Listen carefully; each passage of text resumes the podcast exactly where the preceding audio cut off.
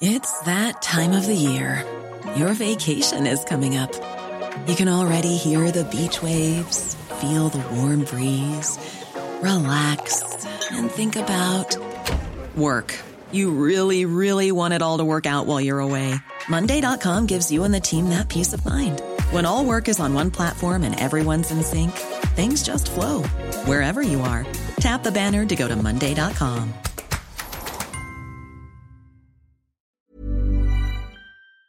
Laurence Ferrari, Michel Onfray, votre invité. Bonjour Michel Onfray, bienvenue dans la matinale de CNews. Euh, on va parler un peu de la situation politique euh, dans le pays. Jean-Luc Mélenchon accuse, vous le savez, le gouvernement de manipuler les chiffres pour faire arriver la NUPES, sa formation, derrière la formation ensemble. Euh, Est-ce que Jean-Luc Mélenchon est dans une euh, forme de surenchère? Est-ce qu'il veut en permanence se placer au centre du débat ou est-ce qu'il a raison de placer le curseur là, sur les chiffres? Ça, c'est une chose parmi d'autres. Je, je, conçois bien que de toute façon, quand on fait les, les additions au ministère de l'Intérieur, euh, elles vont plutôt dans le sens du pouvoir en place.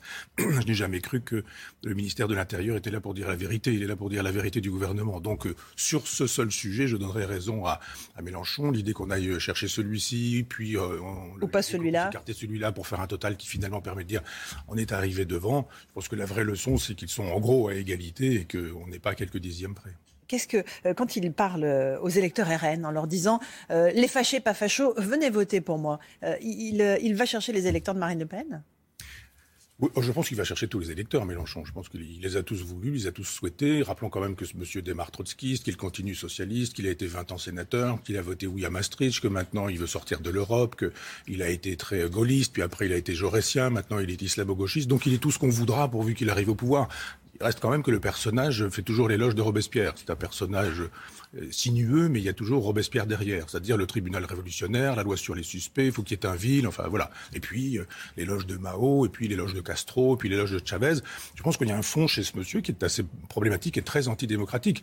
Donc oui, pour lui, l'élection, c'est juste l'occasion d'aller pêcher le, crétin, je dirais. Mais est-ce qu'il euh, est l'homme politique euh, le plus brillant pour vous, le plus dangereux? Où est-ce que vous, vous le situez?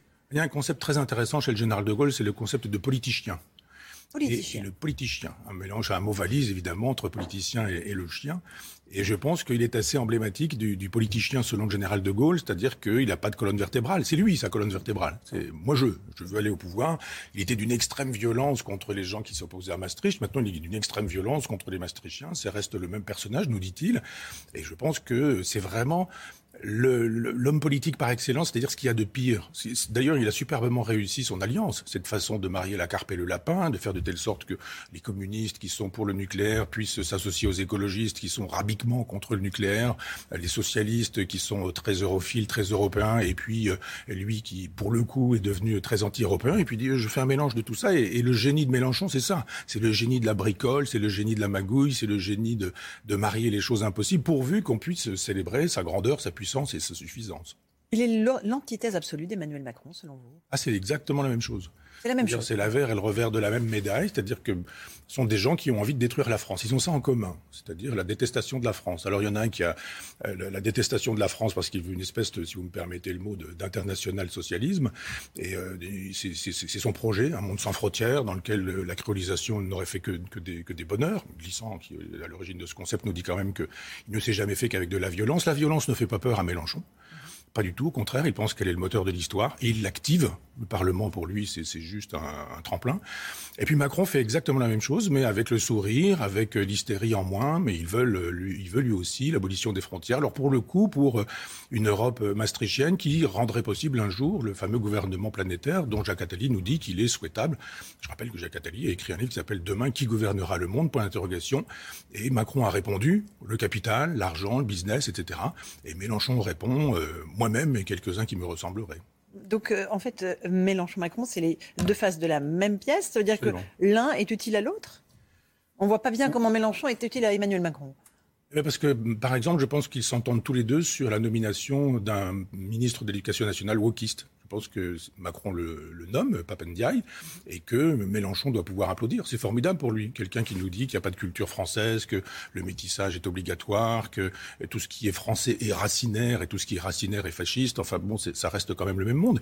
Et puis ils font de la politique politicienne tous les deux, quoi. C'est-à-dire qu'il n'y a pas grand souci de la France et des Français. Je rappelle quand même que l'essentiel de cette élection, c'est quand même le fait qu'un Français sur deux ne va pas voter. Personne n'en parle. La moitié des Français n'est pas allé voter. Pour quelle raison? Alors là, il n'y a, pas de, débat, il n'y a pas de plateau, il n'y a pas de sujet. On nous dit qu'il y a trois blocs. Non, il n'y a pas trois blocs. Il n'y a pas un bloc euh, extrême gauche, comme on dit, extrême droite, comme on dit, extrême centre, comme on dit. Il y a ces trois-là, plus des gens qui ne vont pas voter. Et moi, je fais partie de ceux qui ne sont pas allés voter, c'est-à-dire la moitié des Français. J'ai vu sur une chaîne de télévision quelque chose qui a failli, je, vous assure, qui, enfin, qui va me faire pleurer, mais j'ai eu les larmes aux yeux. J'ai vu des gens sur un marché qui ne pouvaient pas acheter des asperges parce qu'ils n'avaient pas l'argent pour ça. Ils disaient, ben non, moi, je, par exemple, il y a les premières asperges, j'aimerais bien, mais je peux pas, j'ai pas l'argent. Donc ils disaient, ben en temps normal, j'aurais pris euh, cinq tomates, là je vais en prendre quatre. Vous vous rendez compte? C'est des gens qui travaillent. C'était des gens qui travaillaient, c'était des gens qui euh, ils se lèvent le matin, ils vont travailler, ils ont un salaire et dans un marché, ils ne peuvent pas choisir des, des asperges, ils ne peuvent pas choisir des tomates.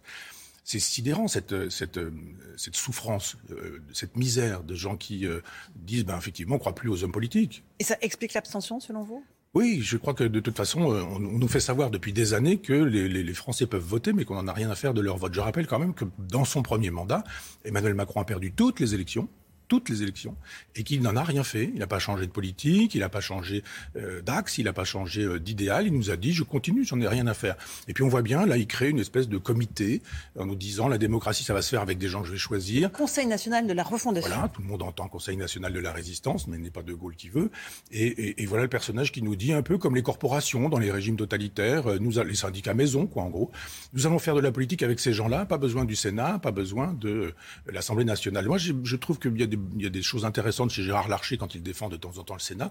On aimerait bien que Gérard Larcher puisse quand même donner un coup de poing sur la table en disant, mais tout de même, un président de la République ne peut pas nous dire que le, Parlement, ça compte pour rien, le Sénat, ça compte pour rien, puis qu'on va faire des petites commissions choisies un peu à sa main avec des tirages au sort. Vous vous rappelez que la dernière commission, dans le tirage au sort, il y avait euh, Daniel Cohn-Bendit, il y avait, euh, euh oui, Danny Cohn-Bendit.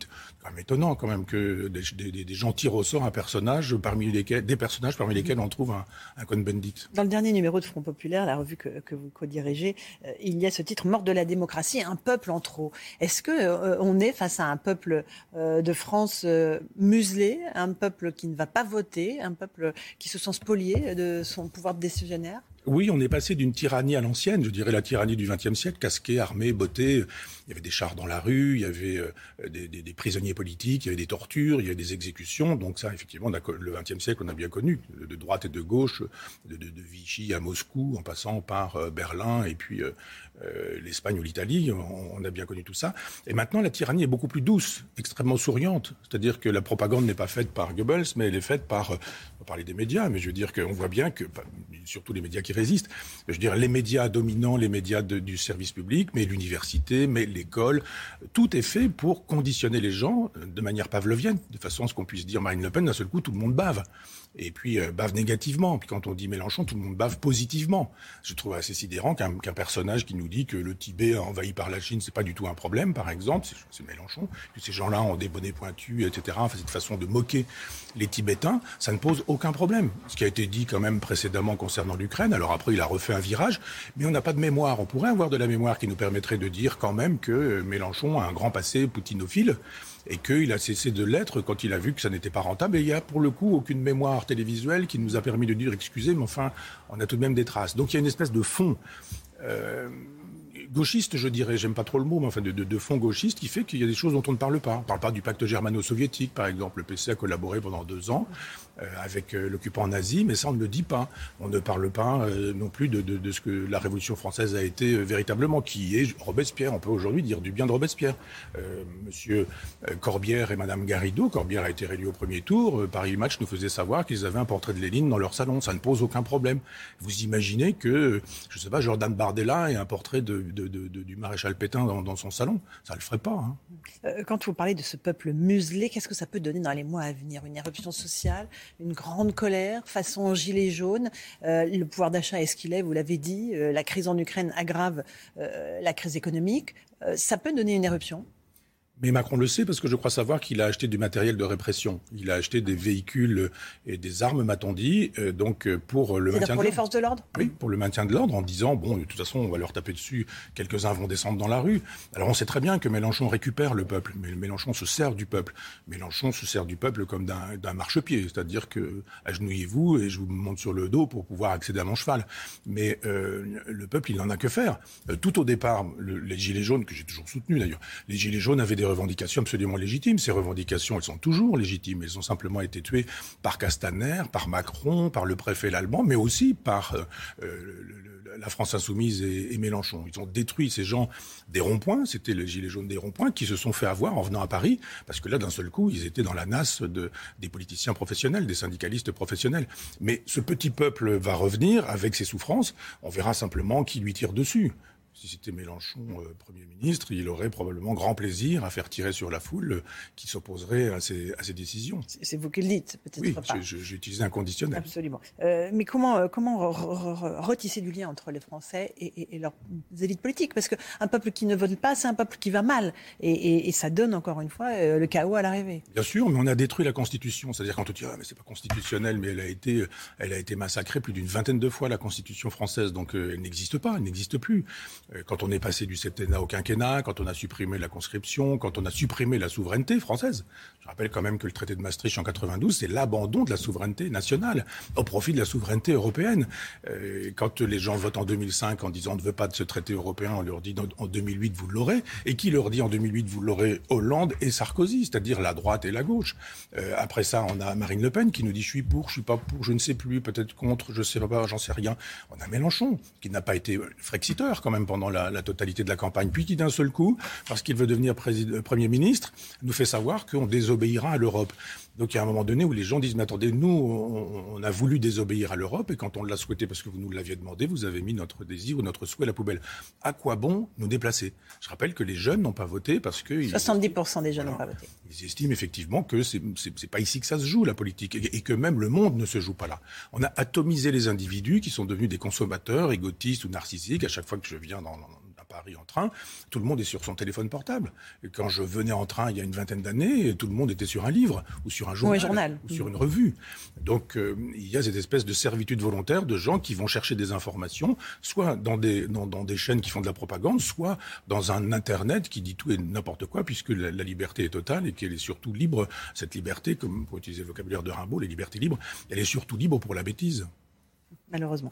Euh, Marine Le Pen a-t-elle de quoi se réjouir euh, Le Front républicain se remet en place euh, contre elle. Elisabeth Borne l'a dit très clairement. Les consignes de vote sont beaucoup moins claires concernant la NUPES du côté du gouvernement. Oui, ben, elle, fait son business, Marine Le Pen. C'est-à-dire que son métier, c'est de diriger un parti. Donc, elle est contente. Quand elle a perdu, elle dit formidable. Ça me rappelle Ségolène Royal qui, le soir où elle perd, au deuxième tour de présidentielle, dit je vous promets d'autres victoires mais c'est une victoire, l'échec. Donc elle dit, ah, mais on a, des, on a des voix en plus, euh, c'est formidable, on a gagné, etc. Mais et les Français dans cette affaire? On se moque de la santé du Front National. On n'en a rien à, du, du, Rassemblement National. On n'en a rien à faire qu'il aille bien, moins bien, mieux, que qu'il ait gagné de l'argent avec euh, les élections, ou qu'il en ait perdu, qu'il ait des députés, ou qu'il n'en ait pas. C'est pas ça le problème, c'est la souffrance des Français qui est problématique. Donc on se sert de la souffrance des Français. Et que ce soit Mélenchon ou Marine Le Pen, ils se servent de la souffrance des Français parce que globalement, ils disent encore une élection pour rien. On a changé de président de la République, on a changé, enfin ça reste le même. Ça va être la même logique et on va toujours avoir du mal à s'acheter des asperges et des, euh, tomates et peut-être même un jour des pommes de terre. Euh, un mot de la situation en Ukraine, les combats terribles en ce moment à Severodonetsk. Est-ce que cette euh, crise en Ukraine euh, se traduit déjà, en dehors de la crise économique dans notre pays, peut avoir des répercussions en France? Ah, Elle en a.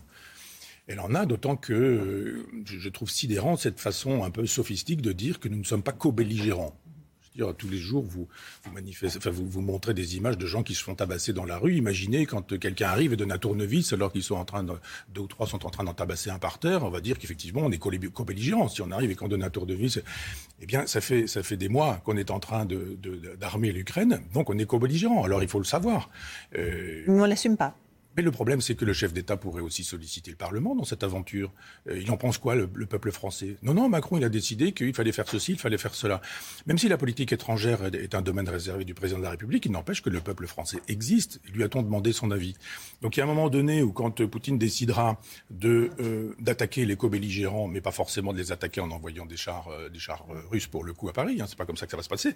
Mais les cyberattaques, ça existe, c'est possible, et, et on a, ils ont apparemment des hackers assez formidables les Russes. Quand je dis formidables, mettons ça entre guillemets. Mmh.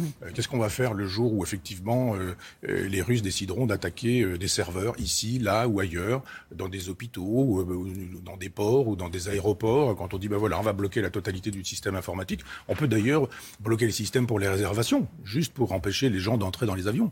Et, le jour où cette guerre aurait lieu, ce serait la démonstration que nous n'avons pas fait assez de diplomatie. Pour autant, comment arrêter Poutine si ce n'est à travers les sanctions? Et les livraisons d'armes. Là, c'est un petit peu comme si vous me disiez comment peut-on faire quand le Titanic est à 10 mètres de l'iceberg et qu'il va le percuter. Je pense que ça fait des années qu'on ne fait pas de politique digne de ce nom, qu'on fait justement la politique maastrichtienne, qui est la politique du fric et de l'argent. Venez chez nous et puis on va faire du business, et c'est ça le projet diplomatique de l'Europe maastrichtienne, alors qu'il aurait fallu, euh, il eût fallu un projet un peu gaulien, du genre l'Europe de l'Atlantique jusqu'à l'Oural. Et là, pour le coup, savoir ce que prépare euh, Poutine depuis 20 ans. Ça fait 20 ans que Poutine annonce ce qu'il va faire. Puis là, d'un seul coup, quand il le fait, on dit, oh là là, on est un petit peu pris au dépourvu. C'est bien dommage que des gens dont le métier soit la politique, je pense à des Mélenchon ou à d'autres, euh, soient surpris par euh, les annonces d'un chef de l'État qui nous a dit que de toute façon, il allait dans cette direction. C'était un travail à faire en amont. Alors vous allez me dire, c'est pas parce que le mm. travail n'a pas été fait en amont qu'il faut pas le faire aujourd'hui, même éventuellement en aval. Je pense qu'il faudrait effectivement créer les conditions diplomatiques de négociation, mais quel pays a la voix assez forte pour ça? Sûrement pas la France, dont on a, dont on dont, tous ces gens-là ont contribué à défaire euh, l'identité et la puissance. Merci beaucoup Michel Onfray d'être venu ce matin dans la matinale. Front Populaire, mort de la démocratie, un peuple en trop. Merci d'être venu. À vous Romain Desarmes pour la suite.